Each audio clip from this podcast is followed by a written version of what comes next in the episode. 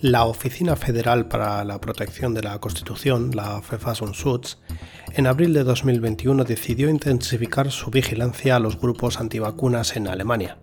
Incluso han tenido que crear una nueva categoría para calificar este fenómeno. Han recibido el nombre de deslegitimadores del Estado. El Estado alemán lleva meses movilizado, invirtiendo recursos de vigilancia y reclutando agentes encubiertos para atajar los peligros derivados de un movimiento heterogéneo, pero muy movilizado y convencido. La Verfassungsschutz ha sacado la conclusión de que los elementos fanatizados del movimiento antivacunas germano no encajan en las categorías con las que trabajaban hasta ahora, no pertenecen a la extrema derecha, tampoco a la extrema izquierda, no son yihadistas. Sí que algunos miembros están íntimamente relacionados con los ciudadanos del Reich o los autogestionarios, es decir, esos que no se sienten identificados con el Estado. Pero los antivacunas van mucho más allá, son transversales y suponen, según los expertos, una amenaza mayor que puede poner en peligro los fundamentos del Estado. También podrían balancear el tablero del poder internacional en favor de otros actores autoritarios, como China y Rusia. Soy Ignacio Rubio Pérez y estás escuchando Inteligencia Alemana. Vivo en Alemania desde 2013 y aquí hablo sobre cuestiones relacionadas con la seguridad del Estado en el país germano. Dale un me gusta si tu plataforma de escucha te lo permite y ayúdame a posicionar este episodio. Capítulo 1. Desenlace fatal.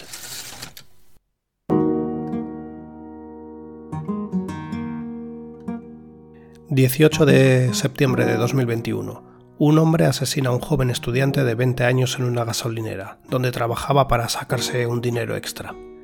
La razón, la obligatoriedad de ponerse la mascarilla a la hora de adentrarse en el establecimiento. Según la policía, el varón, alemán, de 49 años, había ido a la gasolinera simplemente a comprar unas cervezas. La víctima, al ver que no portaba mascarilla alguna, le informó sobre la obligatoriedad de llevarla. Una hora y media después, un disparo a quemarropa directo en la cabeza. Un cajero había sido asesinado, uno de esos trabajadores que estuvieron en primera línea cuando el mundo se paró ante un virus desconocido. A las pocas horas de los sucesos acontecidos, miembros de varios grupos en Telegram celebraban con entusiasmo lo que denominaban como una ejecución. Algunos decían estar cansados de la situación, otros se metían con la entonces canciller Angela Merkel y su dictadura, y los había quienes llamaban a una revolución e iniciar un proceso de autodefensa. Y es que los antivacunas más radicales ven en las medidas sanitarias un ataque directo al que tienen que hacer frente como ha ocurrido en los casos de los lobos solitarios, del yihadismo o de la extrema derecha, las autoridades están observando que el proceso de radicalización se está desarrollando al margen de los foros tradicionales. Ya no es necesario contar con el apoyo o material de partidos políticos u otras asociaciones. Ahora es suficiente con acceder a la información sesgada en redes sociales e Internet. Los antivacunas en Alemania están creando su propio mundo paralelo, ajeno y a la vez combativo con lo que definen como una dictadura del coronavirus. El peligro radica cuando lo folclórico, lo que incluso puede provocar cierta risa, se convierte en subversivo y peligroso. Porque en ocasiones sus formas de actuar recuerdan a las de una secta, con sectores convencidos de que son poseedores de la verdad y que tienen que expandir esta idea a cualquier precio. Capítulo 2 el planeta de los no vacunados. En Alemania es posible encontrar todo un submundo antivacunas. Autogestionarios, homeópatas, hippies tardíos, seguidores del Reich alemán.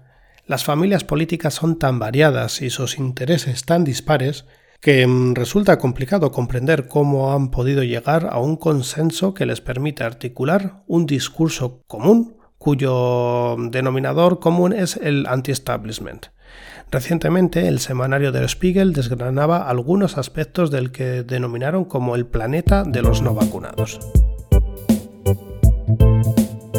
¿No te has vacunado y buscas trabajo? Pues hay un ecosistema de profesionales que añaden a los no vacunados como colectivo a proteger en Alemania.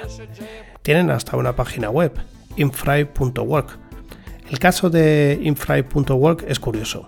Se define como una bolsa de trabajo alternativa y dice mostrar ofertas de trabajo en Alemania, en Austria, Suiza y el Tirol del Sur.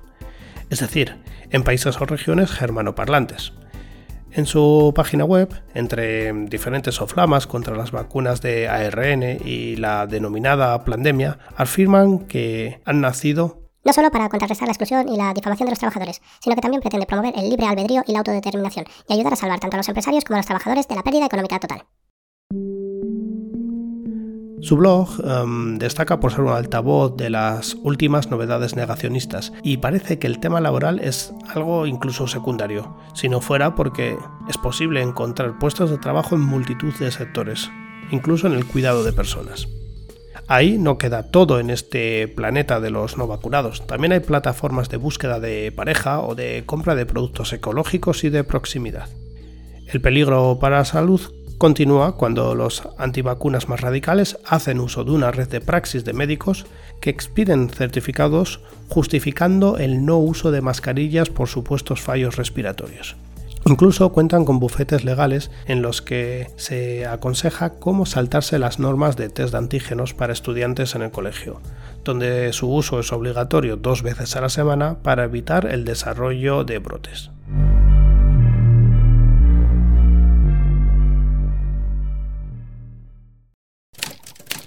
Capítulo 3. Los refugiados pandémicos.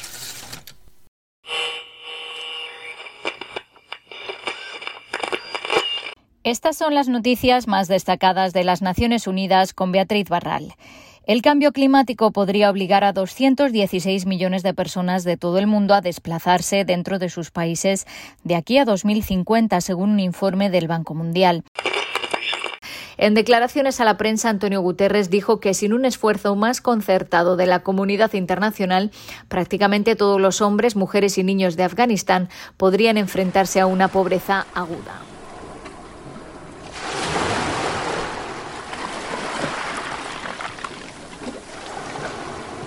Hay quienes no quieren saber nada más de Alemania y deciden emigrar como si se trataran de refugiados pandémicos.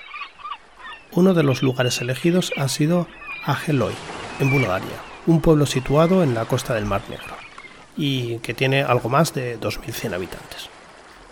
¿Qué se les ha perdido allí a los antivacunas alemanes que quieren escapar de lo que denominan como corona dictadura?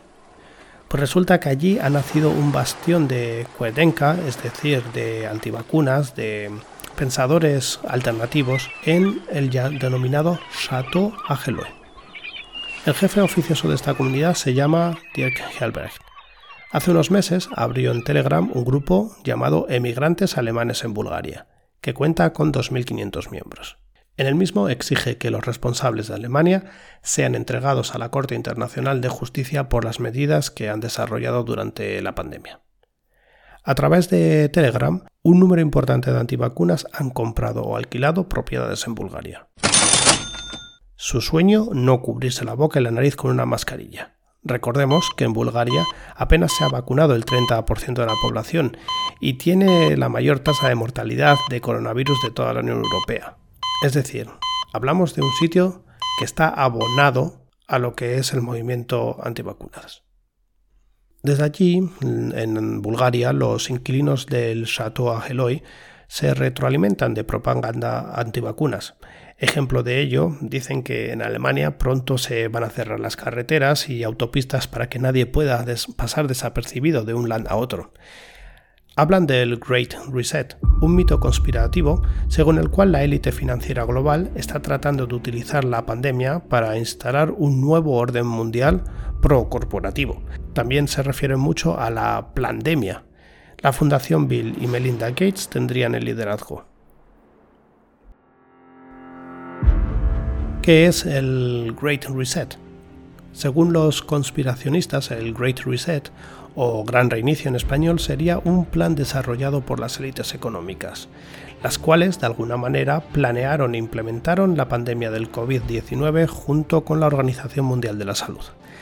La narrativa sigue con que se introdujeron todas las restricciones que ya conocemos no con la idea de frenar el virus, sino para provocar deliberadamente un colapso económico y aupar a un gobierno mundial comunista aunque dirigido en beneficio de poderosos capitalistas.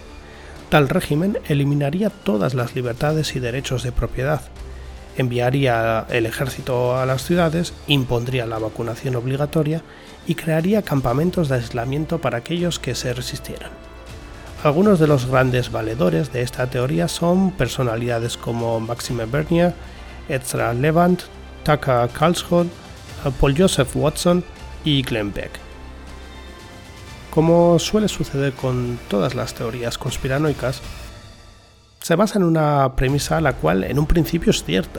El gran reinicio se trata de una propuesta que se hizo en el Foro Económico Mundial para reconstruir la economía de manera sostenible tras la pandemia, poniendo así las bases para una anhelada cuarta revolución digital.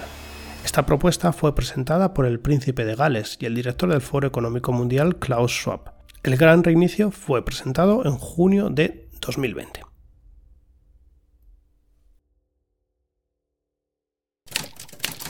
Capítulo 4.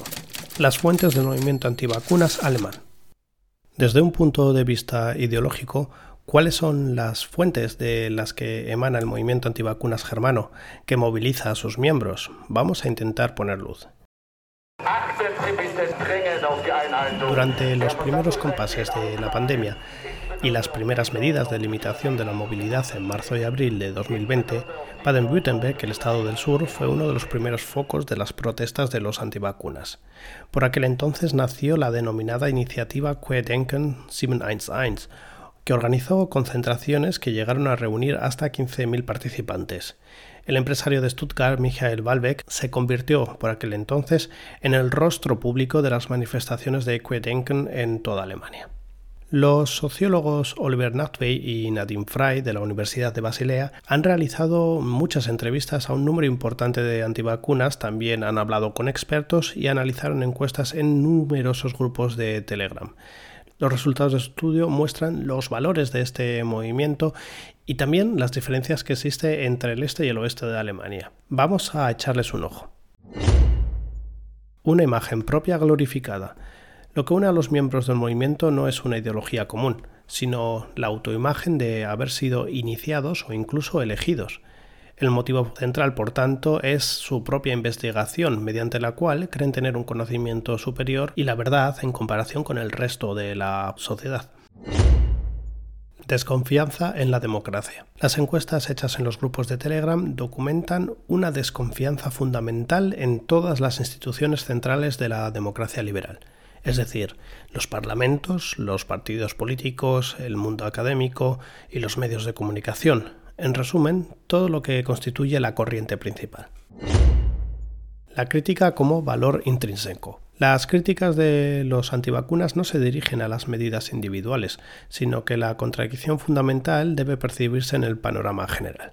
Según Natvey, la argumentación de los antivacunas se alimenta de la teoría de la conspiración y de las creencias esotéricas, un fenómeno que se ha denominado como conspiritualidad.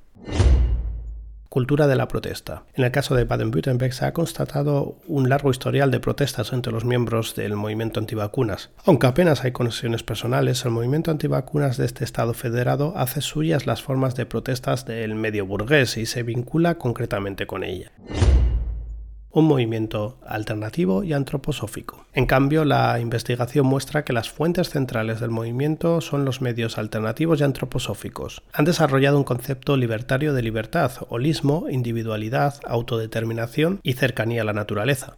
Por ello, cuestiones de política sanitaria como la vacunación les movilizan especialmente, mientras que en el pasado eran los valores de la izquierda como la solidaridad y la igualdad los que caracterizaba a cualquier medio alternativo, Hoy en día son sobre todo las formas de autorrealización y la política del cuerpo. Esta transformación del medio alternativo, explican los sociólogos, permite un atractivo que va más allá de los límites de su propio medio. Verdes decepcionados. Durante mucho tiempo, el hogar político de las personas con mentalidad alternativa y antroposófica fue la formación de los verdes, Con la separación del partido de su línea alternativa de tradición y su pretensión de ser un partido generalista y de gobierno, comenzó para muchos un proceso de desencanto con esta formación política. Algunos se convirtieron en no votantes, otros han optado después por partidos como Alternativa para Alemania o el recientemente creado Die Basis. Diferencias entre la Alemania del este y del oeste. Mientras que las protestas de los antivacunas en la Alemania oriental han estado dominadas por la extrema derecha desde un principio, el movimiento de Baden-Württemberg se caracteriza por su carácter esotérico y antroposófico. La proporción de antiguos votantes de los verdes y de Linke en este Estado federado es el doble que en la Alemania del Este. La conclusión del estudio es que se han desarrollado la conclusión del estudio es que las protestas en Alemania del Este y del Oeste vienen de diferentes tradiciones políticas, pero han desarrollado una aversión similar a las medidas desarrolladas por el gobierno. La Oficina de Protección de la Constitución está observando una creciente radicalización del movimiento antivacunas. Sus miembros creen que las profecías se están cumpliendo, especialmente ahora que se está estudiando cómo implementar la vacunación obligatoria y que Austria, por ejemplo, ya ha declarado la obligatoriedad de inoculación. Para los antivacunas se está dando un paso más hacia una dictadura y creen que ya no se puede confiar en el Estado. Ahora existe un peligro real de acciones individuales contra instituciones o contra representantes del Estado, según el Ministerio del Interior. También se están radicalizando elementos de la extrema derecha como reacción a las medidas para atajar la pandemia. Piensan que estamos llegando al límite para que colapse el sistema político. Y ellos quieren estar ahí bien situados cuando ello suceda. Los movimientos en Telegram y Facebook se están intensificando en las últimas semanas. En el caso de esta última, Facebook eliminó en septiembre de 2021 numerosas cuentas, grupos y páginas asociadas al movimiento antivacunas. Según el Ministerio del Interior de Stuttgart, a partir del 1 de febrero de 2022, los proveedores de redes sociales estarán obligados no solo a eliminar determinados contenidos delictivos que lleguen a conocimiento a través de una denuncia de sus usuarios, sino también a informar cuando esto suceda a la Oficina Federal de Policía Criminal. Se espera que esto derive en un aumento significativo de los procedimientos penales que se desarrollan en este ámbito en Baden-Württemberg. Una y otra vez, los opositores a la vacunación mantienen en vilo a la policía. En diferentes estados federados siguen movilizándose, haciendo paseos nocturnos con antorchas, concentrándose en plazas sin autorización y amedrentando a políticos locales de todas las formaciones presentes en el Bundestag, menos claro está, de alternativa para Alemania. Hasta aquí el sexto episodio de Inteligencia Alemana. Es momento de mis consideraciones. Cuando se aborda la temática del movimiento antivacunas de Alemania, debemos tener en cuenta que este se trata de un movimiento plural, politizado, en el que tienen cabida desde místicos ecologistas hasta miembros de la extrema derecha. El grado de politización de este movimiento no es homogéneo y los intereses de cada uno de sus miembros difieren. Lo que les une es la mística de ser la vanguardia que estaría luchando contra unas medidas sanitarias que consideran injustas y que forman parte de un plan internacional para controlar a la población. Otros miembros antivacunas simplemente usan esta tendencia como excusa para ahondar en la deslegitimación de las instituciones e implementar su agenda. Este sería el caso de los denominados ciudadanos del Reich. La representación política de estos movimientos se escenifica en dos partidos, Alternativa para Alemania y Divasis, los primeros cuentan con más recursos y acceso a financiación pública. Los segundos tienen por delante el reto de aguantar cuatro años en el desierto hasta las próximas elecciones en el Bundestag y ver si pueden resurgir o si se disuelven como un azucarillo a medida que vayamos dejando atrás eh, la pandemia. El hecho de que la Oficina para la Protección de la Constitución esté siguiendo a sus principales promotores tiene que indicarnos eh, algo sobre su peligro. Un peligro que ya se ha escenificado en un asesinato persecución a partidos políticos y ataques a periodistas, y que se podría concretar en ataques más fatales. Caso aparte sería la cuestión sanitaria y el peligro de colapso del sistema de sanidad si se contagian los 20 millones de personas que todavía no están vacunadas en Alemania. Los principales instrumentos del movimiento antivacunas seguirán siendo los mismos, la desinformación y la agitación, especialmente por parte de los elementos de la extrema derecha. La desinformación seguirá haciendo mella en esa quinta parte de la población que simpatiza con este movimiento. En la Bundeswehr también se han infiltrado. Genera intranquilidad el hecho de que uniformados, miembros de las Fuerzas Armadas, simpaticen con fuerzas que conspiran contra el Estado de Derecho. Por mi parte eso ha sido todo. Os espero en próximos episodios de Inteligencia Alemana. Búscame en Twitter, arroba inteligencia barra baja al o a través de mi página web www.inteligenciaalemana.com. Este podcast cuenta con la colaboración de Rombo Podcast.